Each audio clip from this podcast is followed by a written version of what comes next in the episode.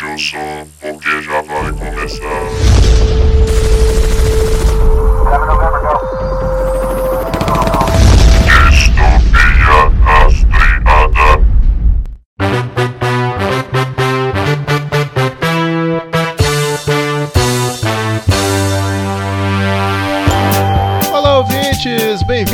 Bem-vindos a mais um podcast do Distopia Rastreada. Aqui quem fala é Beethoven Sattler e Kelly Cowan fez esse filme valer muito a pena. E aí, bicho, aqui é o Krapf e não é o Nicolas Cage que está preso com eles, são eles que estão presos com o Nicolas Cage.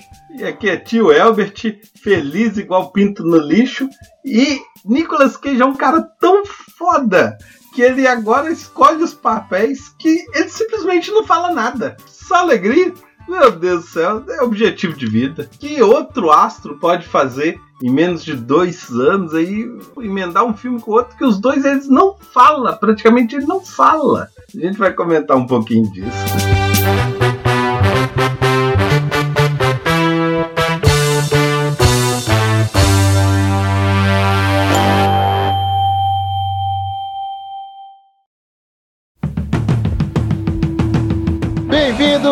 Mais uma leitura de recados. Aqui quem fala é Beethoven Sattler e hoje está aqui comigo Olá, aqui quem fala é a Laile. Grande Chuchu. E aí, como é que tá os preparativos da festa de Louveira aí? Tudo certo? Cara, tá tudo certo, tudo corridíssimo, mas tá ficando muito incrível. Tipo, hoje eu acabei de terminar uma roleta, porque assim, aqui todo ano que a gente que tem, tipo, Halloween é focado pra criança, pedir doce e tal. Tô fazendo isso, tô fazendo isso. Mas aí parei pra pensar, e o adulto que está levando a criança pra pedir doce, ele não vai ganhar nada? Aí eu fiz uma roleta à mão, cara, à mão. Que aí o adulto que tiver com a criança vai rodar a roleta. Aí ou ele pode não ganhar nada, ou ele pode ganhar bebidas. Que ele vai poder escolher entre cerveja, uísque, entre outros, assim.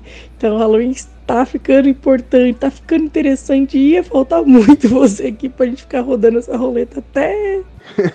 Pô, cara, maneiro, promete, hein? Curtam bastante aí. Então, como diz o velho ditado, tudo que é bom dura pouco, o especial de Halloween chegou ao seu fim. Se ainda não ouviu, caiu de paraquedas nesse episódio aqui, saiba que o especial de Halloween é um especial que acontece todo ano no mês de outubro aqui no Distopia Rastreada, onde selecionamos quatro filmes de terror. E sai um episódio a cada sexta-feira. Então, cara, foi uma mistura muito legal, porque cada membro escolheu um filme diferente. Então vira aquele caldeirão maluco, né? De, de filmes completamente diferentes um dos outros. E é bem maneiro, cara. É impressionante como acaba sendo divertido, tanto gravar quanto ouvir. É como.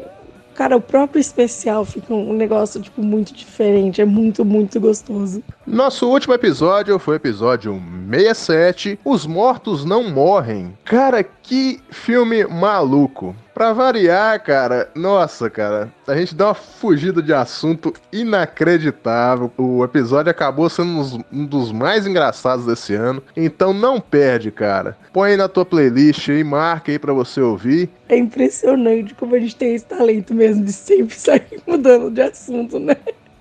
Mas é, ficou muito bom. Vai lá ouvir. Com certeza vale a pena. Então, você que está nos ouvindo aí, que nos acompanha, ou caiu de paraquedas aqui nesse episódio, saiba que o Distopia Rastreada tem um Instagram, é arroba Distopia Rastreada Oficial. Cara, lá nossa rede social mais ativa, você vai encontrar posts muito legais, os top 5 da vida aí que o pessoal gosta muito. Tem o quadro também de filmes de ação, Porradaria Máxima. Não só ele, tem outros vídeos também. A gente sempre tá criando conteúdo novo por lá. E você que nos acompanha, que gosta do nosso conteúdo, a gente tem uma novidade, cara. Você pode apoiar a gente de duas formas. Uma é pelo apoia.se barra distopia rastreada. Ou pelo nosso Pix, que é nosso e-mail, apoiadr.hotmail.com. O que você achar mais prático, cara? Você pode apoiar a gente a partir de dois reais, que já vai fazer uma diferença gigantesca pra gente. Então cola com a gente aí, cara. Quanto mais apoio a gente tiver, mais conteúdo bacana a gente vai estar fazendo. Então fiquem agora com o episódio 68, Willis Wonderland, o Parque Maldito. Então, até a próxima e valeu! É isso aí, muito obrigada e bom episódio pra você.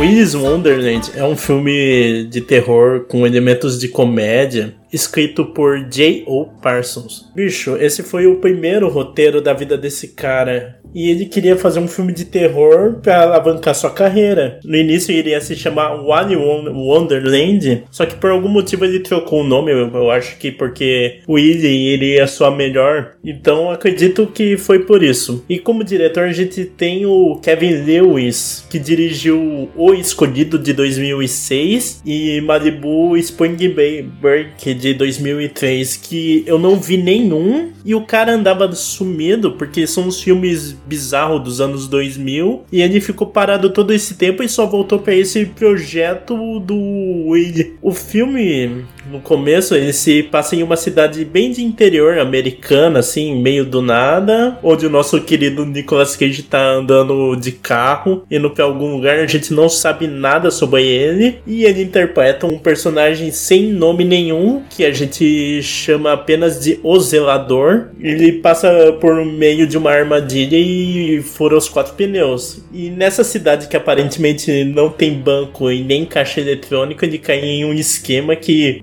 para eles arrumarem o carro do cara, ele terá que passar uma noite arrumando um- uma dessas pizzarias, tipo com pizzaria de aniversariante infantil, assim, que tem esses animatronics. Eu acho que era uma parada bem comum nos anos 80. Parada meio Cheese, assim. Eu, eu, não, eu não entendo tanto porque eu não sou dessa época, mas isso daí é bem famoso. Hoje em dia, é, hoje em dia o pessoal que joga assim deve entender mais disso, mas não é minha praia isso. Então, e aí, tipo, ele faz um trato. O cara fala: você vai limpar e eu vou arrumar seu carro. E pra ele é um job comum. Só que o que acontece é que os animatronics não estão não são apenas animatronics, eles estão possuídos e querem pegar o Nicolas Cage de jeito. Só que, como eu disse no começo, não é o Nicolas Cage que tá preso com eles, é- são eles que estão presos com o Nicolas Cage. Essa coisa de um herói, se a gente pode chamar de herói sem nome, né? Isso, isso é relativamente comum na história Clint do Eastwood. cinema.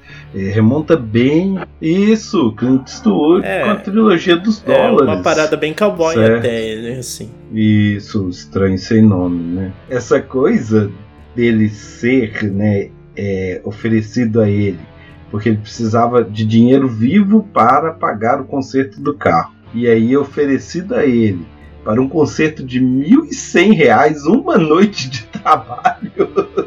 o roteiro é um primor, nossa senhora. O fato aí que vocês comentaram de não ter nome, esse mistério ele dura o filme todo, né? Você não sabe quem é o cara, pra onde ele estava indo, se realmente ele não quis falar ou se ele era mudo. Ele é o maior mistério do filme, né?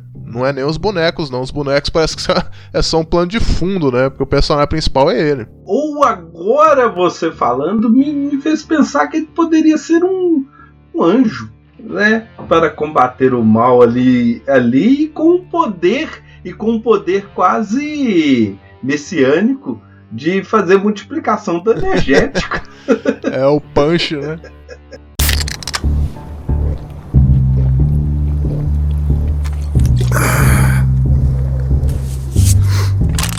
E aí toma aquela parada quente, né, velho? Não é terrível. ele entra, ele coloca seis pra gelar, né? Bebe um sem tá gelado. E depois, quando acaba, fica o filme inteiro bebendo negócio, deixa os outros morrer só pra ir beber e jogar fliperão. E depois ele ainda recolhe umas quatro latas. E cara, é engraçado porque esse filme ele tem um roteiro que eu vou te falar que me lembra muito é, o Chuck Boneco Assassino. Porque o plot é exatamente o mesmo. É um Sim, misturado de um, de um terror clássico, talvez você deve lembrar, Beethoven, que tem um dos nomes mais maneiros de, de filme de terror, que é o é, Pague para entrar e reze para sair. Nossa, o nome é uma beleza. Mas explicando o negócio do Chuck é o seguinte: é, é o assassino que transfere o espírito dele para um objeto inanimado, né? É exatamente o mesmo plot. Só que, claro, contado de uma maneira diferente, né? É só o escopo ali igual ao do Chuck. E esse que eu citei, é o, o Parque Parental Resta pra Sair, que é um parque de diversão onde acontecem coisas é, sobrenaturais. É década de 80. É aquele que você mandou a foto do, não, do, não. do cachorro? Não, não, não, não. Aquele é recente. Não, esse é outro, Outro filme, que, eu, que era uma série de TV é, com não animatronics, mas um, pessoas. é, isso é dos anos 70, porque o negócio cheirava um ácido desgraçado. E fizeram um filme recente é, deles, só que é o Splash Movie. Então, eles pegaram os, os mesmos, né? Os mesmos personagens com o mesmo nome, não é uma coisa, né? É, sei lá, vou fazer o Pequeno Príncipe Assassino, não era nada assim, não, né? Pegaram os nomes originais, só que fizeram de um programa de terror, tipo é, Vila Sésamo, e vou fazer um filme de terror com a Vila Sésamo. É tipo o que estão fazendo com o Ursinho Puff recente. Isso, bem lembrado. Teve Ah, vai sair um também do, do Barney, né? Eu acho que tá tendo um revival de bonecos aí. Tá Fortíssimo, zoando que cara. vai ter o do Barney. Vai. Dirigido por aquele cara do Corra, do ator principal do Corra, que eu não lembro o nome dele agora. Mano, a gente tá vivendo uma época muito linda pra ver filme de terror. Puta que pariu. E cara, esse elenco, ele é todo jovem, né? Não, não tem. As caras aí são bem desconhecidas. Eu acho que eu vi um ou outro fazendo uma ponta aí, sei lá, num Black Mirror da vida, sei lá. Tem uns atores aí que não me é estranhos. Não conhecia ninguém mesmo. Tirando o Nicolas Cage, porque puta que pariu, quem não conhece ele, A mas... delegada, eu acho que ela fez Bird Box, ou a atriz de Bird Box era muito parecida com ela, porque ela é uma atriz das antigas aí. E cara, eu dei uma pesquisada um pouco aí pra poder trazer um extra sobre o filme, e eu descobri que ele é vagamente baseado em fatos reais.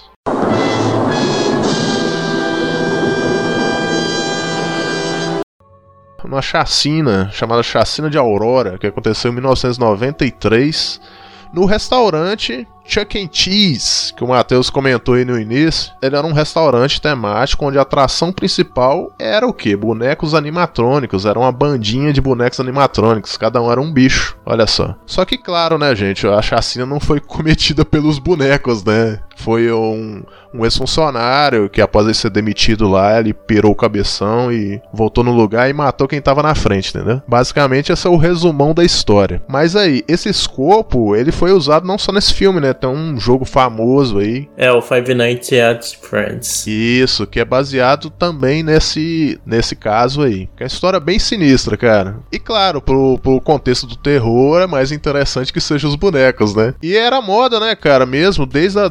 Porra, Disney, o Walt Disney tem. Não sei se tem ainda, né, cara? Eu nunca visitei o Walt Disney, mas eu sei que tinha muitas atrações, né, com animatrônicos, né? Isso foi um negócio que, que perdurou aí durante muito tempo até o CGI tomar conta, né? Hoje em dia eu não sei se mais tem animatrônicos na Disney, não, faço ideia. Eu não sei o quanto o animatronic é usado hoje em dia, assim, como você falou, o CGI matou bastante e em restaurante eu acho que a era dos fliperamas meio que enterrou eles também. Eu acho que ainda deve existir, deve ter uma sobreviva vida desses animatrônicos de parque de diversão, né? O trem fantasma deve ter por aí e ele é basicamente animatrônicos, né? Mesmo que sejam alguns rudimentares ou, ou não, né? Mas é a galera que vai na Disney aí pode falar, eu, eu também nunca tive vontade. A Laila que tinha que estar aqui agora, né, pô, falar sobre Disney, a mina já teve lá 300 vezes. então, bonecos animatrônicos, eu acho que teve o pico ali, cara, nos anos 90, né, com Tartarugas Ninja. Na verdade, Tartaruga Ninja é do final da década de 80, Ainda hein? tinha Família Dinossauro. 87, É, Família Dinossauro. Família. Dinossauro. Eu acho que o que sepultou foi o primeiro parque dos dinossauros, que ainda que tinha uma coisa de ser animatrônico, aqueles técnicas E de stop caro, né, motion. Não, mas é questão também de CGI já desenvolveu bem, né? Então você É um custo tinha menor, Um custo não- menor. Porque são duas coisas, né? Você tem o animatrônico, que é um boneco animado, porque ele vai interagindo ali em tempo real e muitas vezes esse boneco vai fazer é, algumas coisas mais elaboradas de animação stop motion. O bom exemplo disso é o aquele outro robô do primeiro Robocop, né? Então ele tinha ele, ele tinha essas duas coisas. Ele era um robô O Ed 209. isso, ele era um robozão que tinha alguns movimentos, mas ele também tinha muita animação ainda stop motion, né? Eu acho que sobrevive um pouco ainda também no, nos filmes de terror. Não só esse aí, alguns outros usam também. Por exemplo, uma mão só. Se mistura, né? Eles tentam ainda manter vivo. Mas claro, hoje em dia fica tosco, né? Antigamente dava um certo realismo, digamos assim, mas hoje já é outra coisa, né? Oh, that over there. Yeah, we ain't got no internet in Hayesville. Now, so all the ATMs, they just don't work. Yeah, we were gonna get it, but they just didn't.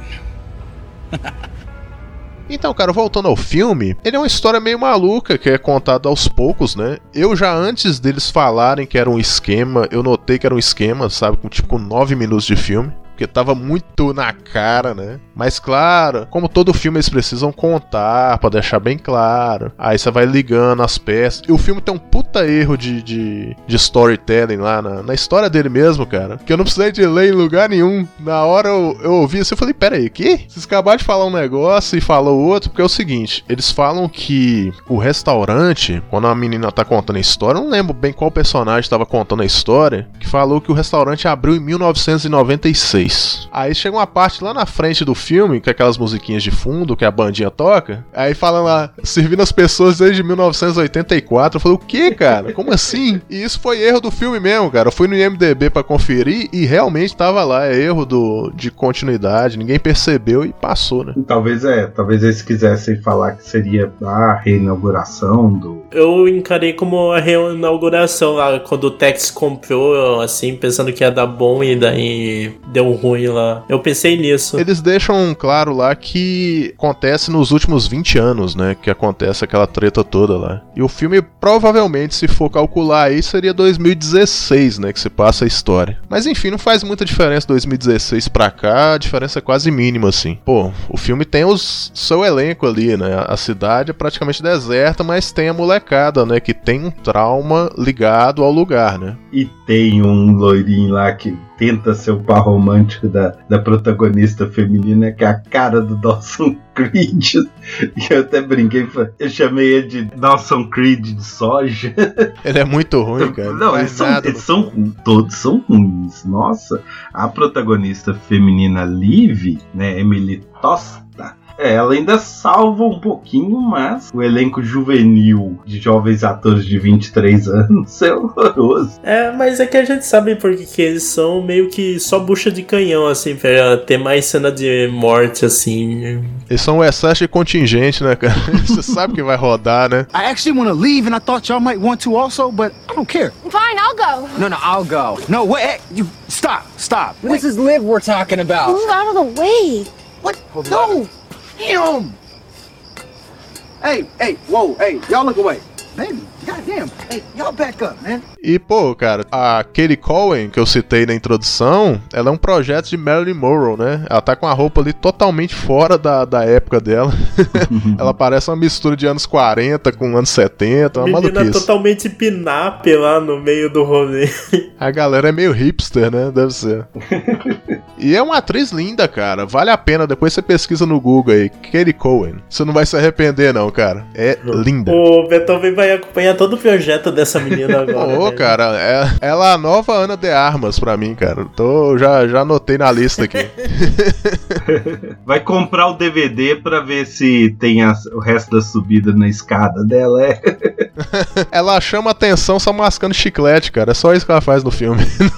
Ela mal fala no filme, né? Ela, tipo, mas ela tem uma puta presença, assim. Tem, Todo cara. mundo lá desesperado, assim, ela totalmente calma, ela só vai lá, tira o clipe do cabelo, abre o negócio. Ela tem presença. Ela é malaca, né, velho? Ela é malaca. Ela, Ela é malandra. Ela é treteira, é. Dá pra ver ali. Os personagens masculinos, no geral, são uns bostas, cara. Eles não fazem nada.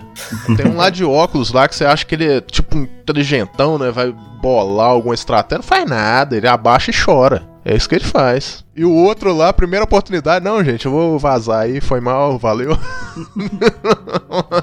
Os caras não faz nada, velho. Eu acho muito bom que tem a cena que eles estão, tipo, jogando a gasolina lá pra botar fogo. Aí, tipo, os dois estão jogando gasolina junto, e daí ele, dá pra tirar a sua gasolina de cima da minha gasolina? Joga a gasolina pra ela. É muito Mano, ruim, né? velho? diálogo é muito idiota. Tem, é, não tem sentido nenhum.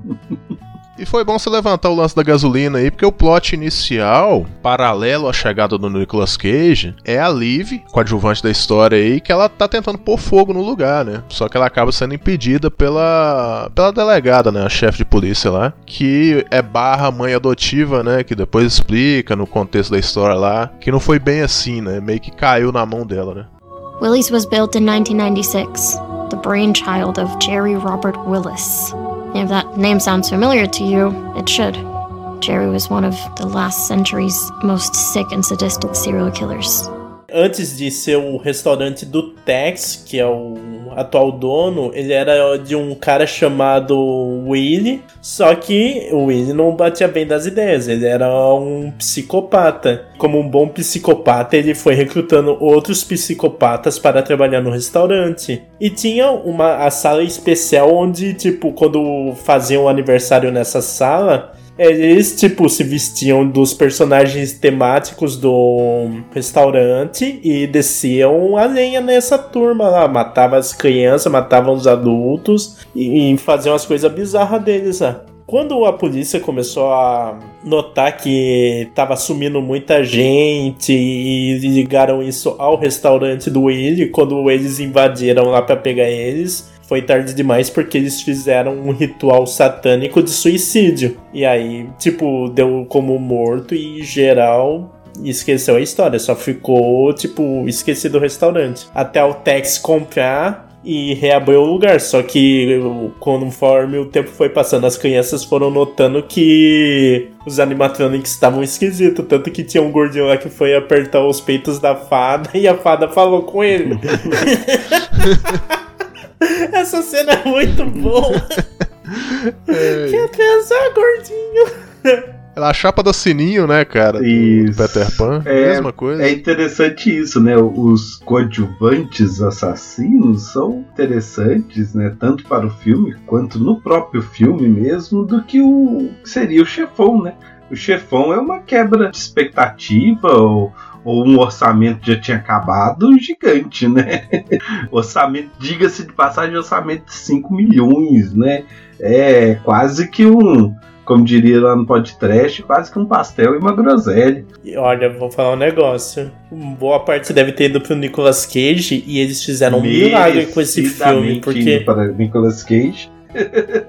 eu acho que, tipo, eles lucraram bem com esse filme. Eu acho que foi 400 milhões. Então, tipo, se pagou e deu lucro pra caramba pra esse cara aí. Eu li no IMDB que o próprio Nicolas Cage ele investiu grana aí pra o estúdio não alterar o roteiro, né, cara? Manter o roteiro do jeito que tava, porque ele gostou muito do roteiro. Ele falou, pô, não tem nenhuma fala, né, velho?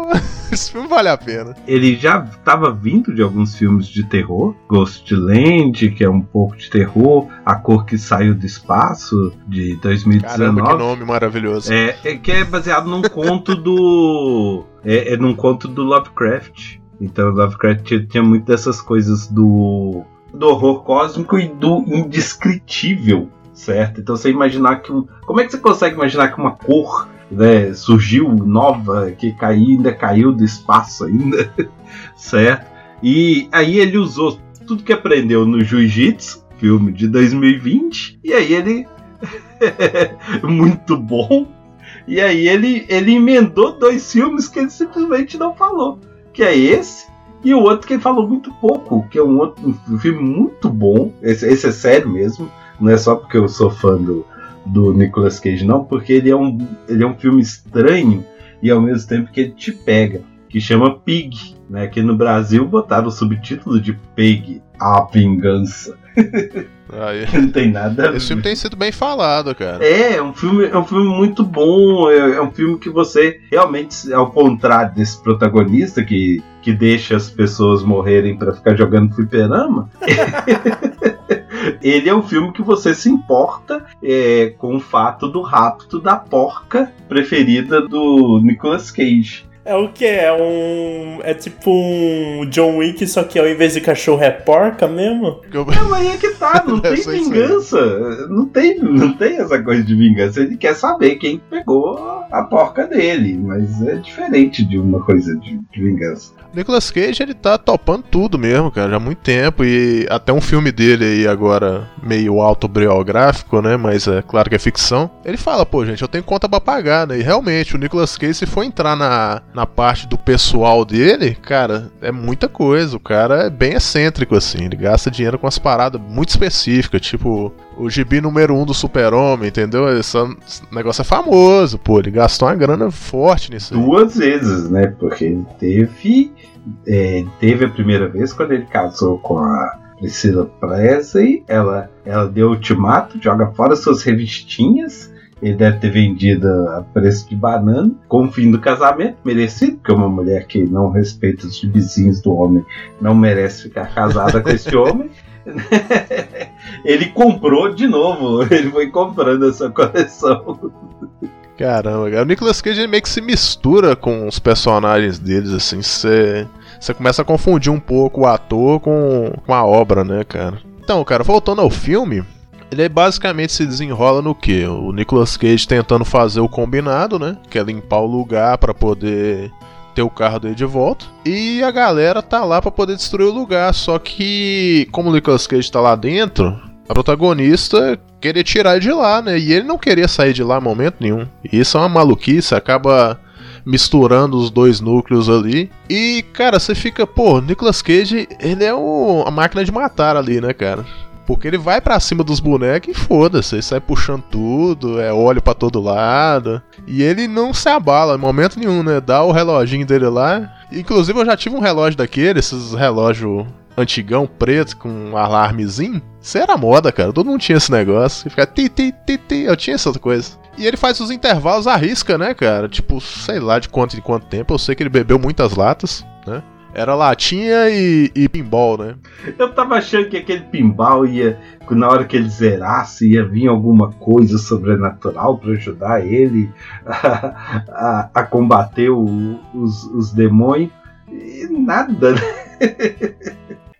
Era só o passatempo dele. Era tipo, é a hora sagrada, velho. Você vai descansar, é sua hora sagrada, assim. Mas, cara, é, é excelente. Tipo, você falou assim que ele não se abala. Tipo, ele tava notando que os bichos estavam se mexendo. O primeiro que apareceu tentou encarar ele. Ele não tá. Ele só tava dando uns murros pra afastar assim. O bicho ah, rasgou um pouco do rosto dele. Mano, o momento que ele quebra a vassoura lá, o bicho arregala o olho. E, tipo, ele mete a porrada mesmo com gosto. E todo bicho, você pode notar, ele dá um fatality. Ele não tá de brincadeira. Ah, sim, o Fatal de Sub-Zero ali, é o primeiro, cara. é no avestruz, Mano, é o isso do aí. gorila lá é horrível. Ele enfia a boca do gorila lá na, no mictório e chuta, assim, quebra os dentes do bicho. Ó, virou American History X, cara, aquela cena lá. Nossa. É igualzinho. Ele, ele mostra um segredo dele, né? Porque que ele, no início ele tá barrigudinho, depois ele fica atlético, que aí ele vai e pega a fita prateada e faz uma cinta, liga pra barriguinha, né? E troca a blusa. Isso é muito legal. Ele não pode ficar sujo, é, é ótimo. Eles, é, ele gastou não sei quantos uniformes lá. E ele vai limpando numa boa. E ele só vai colocando os sacos de lixo na frente dos bichos é como um aviso. Ó, para. Eu tô de boa, quero fazer meu job. E toda hora ele suja, volta, troca a camisa. Tem todo. O filme tem toda uma repetição que você vai acompanhando ali. E é uma doideira, né, cara? Porque parece o personagem dele já passou por coisa pior, né? Porque ele tá num, botão de, de foda-se, é inacreditável, cara. Porque ele nada, nada abala o cara. Nada. E o que dá força ele ali fica um negócio até caricato, né? Que é o energético, né? Toda vez ele vai lá, bebe e dá um pump, né, cara? Ele sempre volta mais bolado, né? E ele limpa o lugar direitinho, velho. O lugar tá todo zoado e limpa o lugar, cara. Isso que é foda. Cara, Eu não sei o que que é. Ele passou naquela parede, naquele banheiro que tava todo pichado. Ele conseguiu tirar o piche da parede. É, brother, ó, ele limpou o mictório com um paninho, cara. Falei, pô, que que é isso, velho? Mano, o cara é muito eficiente. Eu acho muito bom que, tipo, nessa cena do banheiro ele limpou bonitinho. Daí ele ouviu alguma coisa, voltou pra lá, tava uh, com bagulho de sangue lá, It's Your Bunder. Ele, tipo, nem se abalou, ele só limpou de novo o negócio. E cara, o filme ele desenrola nisso, né? O Nicolas Cage tentando fazer o papel dele. Aí entra ó, ó, o grupo lá do- dos adolescentes lá que estavam lá pra poder pôr fogo, mas eles acabam envolvidos no negócio. Então, o Nicolas Cage tá cagando pra eles o tempo todo. Ele só começa a ajudar a Liv, né? Porque ela, de certa forma, ajuda ele também, né? Ele percebe que ela tá ali tentando ajudar ele mesmo não precisando, né? Então ele meio que dá uma preocupada com ela. Eu não sei, cara, a gente vai especular, né? O personagem dele. Será que ele foi pra aquele lugar já sabendo que acontecia aquela parada? Ou foi o acaso mesmo? A gente nunca vai saber, né? A gente só pode especular, né? É estranho isso, porque ele claramente não se preocupa com os adolescentes. Ele não demonstra sentimento de nada. Sentimento de nada. Se ele tivesse lá com esta missão de resolver, só se ele, né, agora, agora conversando que eu fiquei pensando, só se ele foi alguém, né, tipo assim, um assassino, profissional, alguma coisa que tinha a missão de ir lá resolver os, o- os, os mecatrônicos. Foi contratado. Foi contratado só pra de certa isso. forma. É, e aí era uma pessoa, né, é, assassina, sem, sem escrúpulo e continuou sendo. Acho que é a única coisa que encaixa, né, pra gente tentar especular, porque o filme realmente não fala nada. Ele, ele, ele é tal como Nicolas Cage, não tá ligando se não está falando e melhor pra você, você que se vire. Não acho que é um grande problema de filme, não. Tem hora que filme principalmente os americanos, explicam demais, né? Só que esse também, acho que não tô falando que é uns primor de roteiro, pelo contrário. Tem uma doideira aí, cara, no IMDB, que eles jogaram a teoria lá, né, no negócio de curiosidades, né? O cara lá disse que viu, eu não, não reparei isso, disse que ele viu dentro do carro do Nicolas Cage lá, uma dog tag, alguma coisa relacionada ao exército, né? Aí o maluco fez uma conexão com o Conner, cara. Eu falei, não, não, não, não, foi longe demais. E não, não é o personagem do Você Conner tá indo aqui. muito longe, você tá indo muito longe, cara. É, não, não. Acho que não devia nem estar no, no, no quesito de curiosidade, né? Deve estar no quesito de insanidade, né? Teoria. É, criar lá teorias absurdas e pôr lá embaixo. E eu vou te falar uma coisa doida aqui em questão de teoria. O Tex McAdoo, que é o cara que comprou o lugar, ele é a cara do Willy, velho. Tem uma certa hora que eu achei que o que o Willy e ele era a mesma pessoa. Se você procurar a foto dos dois atores, ou até mesmo dos personagens, eles têm a feição muito parecida. Eu não sei se isso foi proposital, pra poder causar uma confusão em determinada altura do filme. Mas os dois têm o bigodinho, os dois têm a mesma expressão de olho pequeno, cerrado, assim. O, ro- o- o rosto em si é muito parecido, cara. Você vê a foto dos dois, parece irmão, velho. Aí até que foi explicado que não, né? Bobby, that thing just moved. Where the fuck did it go?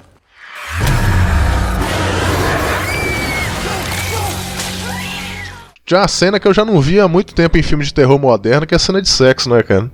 Normalmente isso era, Ah, sim. isso era via de regra em filme de terror, hoje em dia é muito raro de se ver, né? E nesse filme teve. Uma coisa que me estranhou, que depois, quando a história vai, vai se desenvolvendo, a menina, né, que queria inicialmente botar fogo no restaurante, né, a Liv, é, depois é contado que ela era uma sobrevivente desse plano diabólico que tinha da cidade de sempre levar pessoas para esse local e elas serem sacrificadas, né, com essa desculpa de fazer um trabalho aí temporário, né, elas eram sacrificadas pelos pelos possuídos, né, é, pelos animatrônicos possuídos e tal. E aí ela era uma sobrevivente que foi criada pela xerife, né? No início não explica, a xerife prende ela e coloca ela é, com um balde para poder passar a noite mijando.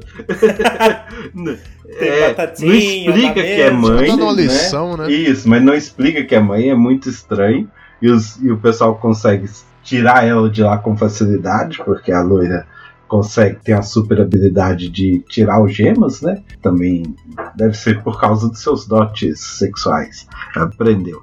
E mas a sobrevivente, a criança sobrevivente, bicho, era uma criança negra. E essa atriz adulta, tinha uma coisa que ela é negra, né?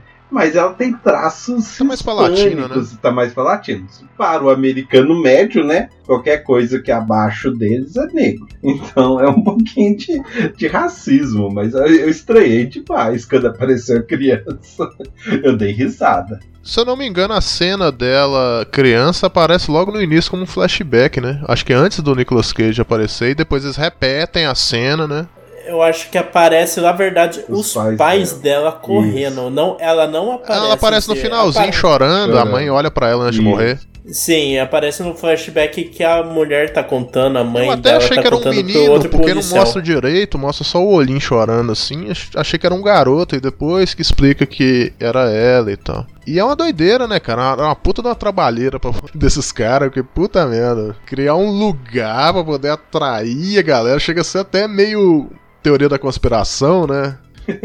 Fica uma história muito doida, assim. Cara, você larga a mão, porque você sabe, no pôster você vê que o filme não é pra se levar a sério, como aquele filme de terror pesado. É um filme pra você divertir, né? Um terror é um terrir, né? E é muito bom, cara. Eu gostei do filme. Bacana pra caramba. Puta trampo. A policial deixa o negócio lá pra furar o pneu. Aí o cara em específico tem que ir lá guinchar o carro. Daí tem que ligar pro dono do restaurante e trancar o maluco lá. Mano, é tipo tudo combinado lá naquela cidade, mano. E ele passar a noite arrumando o carro que foi detonado. É, então, isso eu achei muito É. bizarro. Ele chegar com o carro lá arrumado. Só que, tipo, ia ficar pro Tex o carro. O, o É, Tex isso até aí, tá fala, certo. Ah, eu Mais adoro. um para a coleção. É, é bom ter um Quem brinquedinho não consertava novo. pro cara, pra Daí, tipo, vítima, só que pro- aí chega o Nicolas Cage Dá lá. pra entender um pouco que ele também já quer ficar livre do carro rapidamente, porque é uma prova, né? Pra não explicar pra um vizinho, olha, de onde que veio esse carro aqui e tal. Não, não que, ao mesmo tempo que é dono de uma oficina mecânica, né? Carro entra, carro sai facilmente, certo? O pacto ali tá entre a xerife, o Tex McAdoo e o mecânico, né? Basicamente é os três que sabem da história, né? Porque eles fazem Os com que. três da cidade que cabiam no orçamento. É. Porque tinha a questão do sacrifício de tempos em tempos pra poder acalmar as feras. Isso aí é muito clássico, né, cara? De. de... De, sei lá, tipo de sacrifício maia, essas paradas assim, jogava no vulcão, ou pra acalmar os deuses, né? Porque os caras meio que ca- alcançam esse status, né? É que o Willy, o Willy os bichos começaram a sair na cidade e começou a passar a turma. Eu tinha nego morrendo em escola. E daí, tipo, a policial não tinha como. Eu não sei como numa cidade de interior, cheio de redneck fudido, não pegou todo mundo com arma lá e foi. Ah, foi meter bala lá, velho. Nessa, especialmente nessas cidades, assim. A gente viu isso em Stranger Things que, tipo, tem esses eventos de arma assim, que até criança comprava arma lá. Eu não sei como nessa cidade específica não teve uma revolta assim. Ao invés disso, eles foram lá e fizeram um trato, ó, a gente vai alimenta vocês. A delegada, numa certa altura, quando ela tava conversando com, com o cara lá, o outro policial, o policial de cargo menor, ele riu dela, né? Porque ela tentou, numa certa altura, chamar reforços, né, cara? Pra poder pôr o lugar abaixo. Ela chegou a tentar isso. Só que, claro, ela foi motivo de piada e não, não resolveu, né? Ela se sentia presa aqui. que era estranho o roteiro, né, pífio, é por causa disso. Porque ela chegou a chamar, não porque ela sabia que o local ia matar pessoas, mas porque a filha dela, adotiva, estaria lá. Aí no primeiro telefonema do, do Dawson's Creek Soja, ela não toma atitude de salvar a filha. Depois ela resolve isso. É que, tipo, só o guri ligou lá. Ele falou, ah, eu tô no Willy. Na hora ela desligou, é trote. Daí, tipo, o moleque religa lá, cai, na, cai no secretária eletrônica lá, e ele só fala, a Liv tá aqui. Na hora a mulher levanta, pega 12 e joga pro cara, vamos lá no Willy. E, e tem uma hora desse assistente que eles vão, pegam a filha e ela manda ele voltar com a filha. E, e eles estão discutindo é, por a questão de, de ser um filme B, é, Questão ética, né? Não, não, é, é uma cena tão ruim, não sei se vocês repararam, mas eu dei risada. Que eles estavam na cabine de noite, então, é, tá na cabine do, da picape, da polícia, carro de polícia, e aí eles dão, ele dá uma freada, que ele decide voltar para poder né, salvar o Nicolas Cage. E se arrepende e tal. Só que nessa hora, só que claramente o carro não estava em movimento, então ele dá aquela freada e vai para frente, igual igual Jornada nas Estrelas clássico, quando tomava tiro. e aí tem uma cena ótima, né? Que ela pega a, a espingarda, o boneco mexicano sabe lá como, com seus superpoderes, tirou as balas des- da, da espingarda, a Liv dana porrada nele e vai batendo no saco dele e ele. Ai, minhas bolas! Minhas bolas! Ai, cara. então- Esse filme dá a volta, Mano. bicho. Ele é muito bom. Cada boneco, ele, eles têm suas características ali, né? Tem suas personalidades e tal. E tudo é bem cômico, né? Todos eles fazem piadinhas, com as piadas de humor negro, né? O único que não fala é o Cavaleiro, né? O Knight lá. O Cavaleiro. o- Eu acho que o Avestruz não fala também, porque, tipo, Não não deu deu, tempo, nem né? tempo dele falar. O, o zelador, no caso, tipo, arrancou a É, não traqueia como dele muito- naquele fatality. A camaleoa lá, né? O camaleão fêmea, sei lá. é, Ela usou, uma, usou um mind game ali muito ruim. E o cara não percebeu. Não, vou te falar como é que é o outro lado. Chega aqui, vamos conversar. cara Aí que idiota, ela tirou 20 no dado. É, o cara é muito idiota, caralho. Vou te mostrar como é que é o outro lado. Não temos um acordo, que acordo, cara? Não tem acordo nenhum aí, não. É muito ruim, cara. É, essa parte foi cômico demais. Eu acho que o que mais deu trabalho ali pra ele talvez tenha sido o jacaré, né, cara? O jacaré. O jacaré não deu tanto assim, porque, tipo, ele só pegou a- o jacaré pela boca e ele foi abrindo. a Nossa, mano, eu acho que. Putz, quem que pode ter dado muito trabalho? Eu acho que o gorila, porque o gorila quebrou com ele mesmo, assim. Ele foi, foi igual o Helbert falou. Ele passou a fita adesiva até na costela, assim, de tanto que o gorila machucou ele. É, tem, tem esse lance aí também. E, cara, todos vão rodando, né? Os bonecos vão rodando gradativamente e, e também o elenco avulso também. E chega uma certa parte do filme que a porta central já tá aberta, né? A porta de entrada lá que tava trancada. Já tá aberta. O Nicolas Cage dá, dá tchauzinho pra delegado. É uma cena. vai Ele num vai nível tirando muito. lixo, né? vai num nível muito absurdo, cara. Drop the lizard. Eu acho muito bom que a polícia, quando ela entra lá pra pegar, assim, né, tipo, a menina, e ela vai ver o Nicolas Cage tá vivo, e daí ela olha os sacos de lixo com a cabeça dos bichos, ela começa, "Ui, ele não, ele não tem nada a ver com a gente, me É, não, que agora pensando nessa cena, também já cai nisso, né? Que se ele fosse alguém para, contratado para matar os animatrônicos, por que, que ele ia gastar o tempo limpando tudo, né? Só se for efeito colateral de energético, você querer limpar.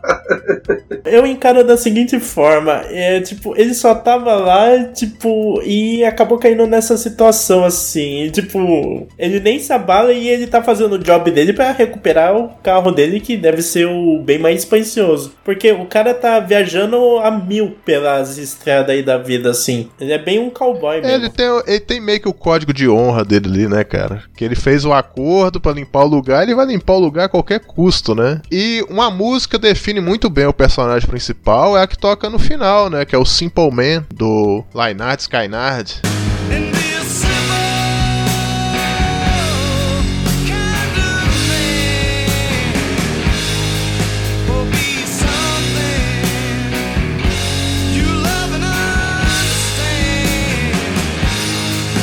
A única personagem que ele tem uma certa afeição, que inclusive vai com ele pro final da história, é a Liv, né? A Liv chega com canivete, ele tipo tira da mão dela inicialmente, pô, não vai se machucar, né? Ele não fala isso, mas você percebe isso pela atitude dele ali. Depois ele devolve pra ela, tipo, usa aí, né? É, tipo, a Liv vai tentar atacar o bicho parado, e daí ele, não, você não vai. E daí tira ela do palco lá. Porque você pode ver, tudo que ele faz não é um ato de ataque, é um ato de defesa mesmo, assim. Ele só ataca quando os bichos vão atacar o único que ele. ele atacou primeiro foi o avestruz, né? O primeiro lá. Não, o avestruz foi pra cima dele e ele só deu um chega pra lá, assim. Tipo, um empurrão, assim, porque ele tava. Eu, até aquele momento ele não tinha Ele ficou notado. cutucando ele antes, não, pô. Eu acho que ele deu umas cutucadas nele antes ali. Mas enfim, é. é, não vou ficar defendendo o avestruz aqui também. Então, o, o Nicolas Cage ele acaba criando. A gente tá falando Nicolas Cage é porque o personagem realmente não tem nome, então fica mais fácil de entender. É, só o zelador. Ele, filme. ele acaba é, criando uma afeição pela personagem, tanto que ele troca. Troca não, né? Dá o punch pra ela, que é o. Que é a bebidinha energética dele, né? A bebidinha sagrada dele. Que mostra esse laço de amizade, entre aspas, criado ali, né? Essa afeição que ele tem, né?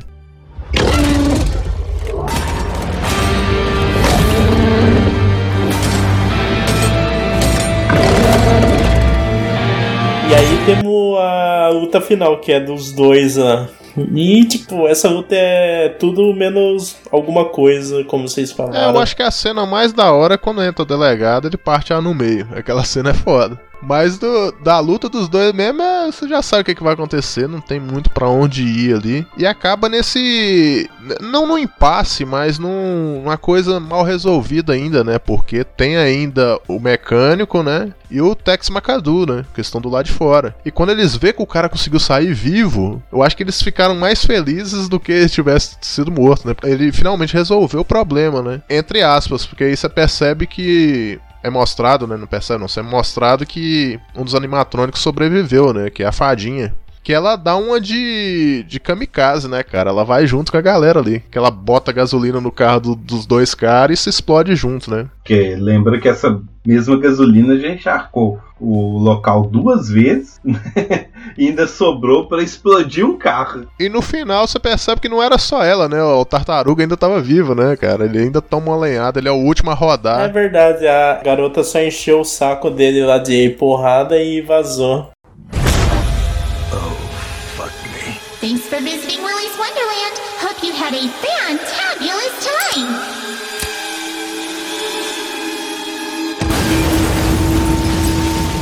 Cena muito estranha, porque o lugar explode, né? O lugar não, a- o carro, né? O carro explode. num CGI vagabundo.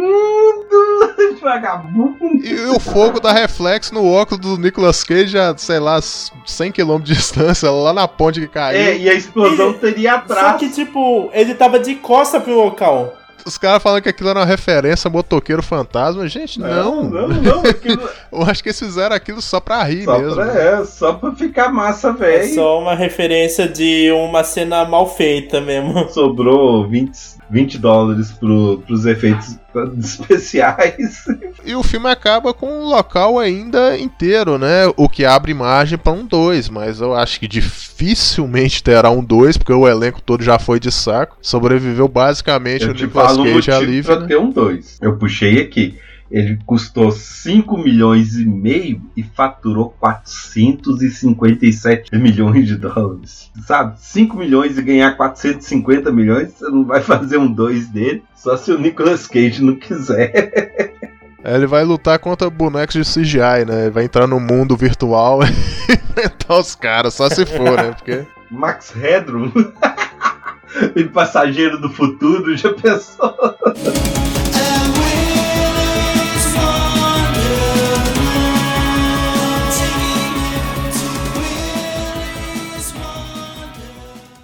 E é impressionante que ele deve ter uma perna muito forte porque ele, tipo, faz a fada dormir só no com a coxa dele e ele quebra as algemas com os próprios braços. Porque se fosse a mulher, ia, dar- ia ter dado uma chave de busto. Ai, que delícia.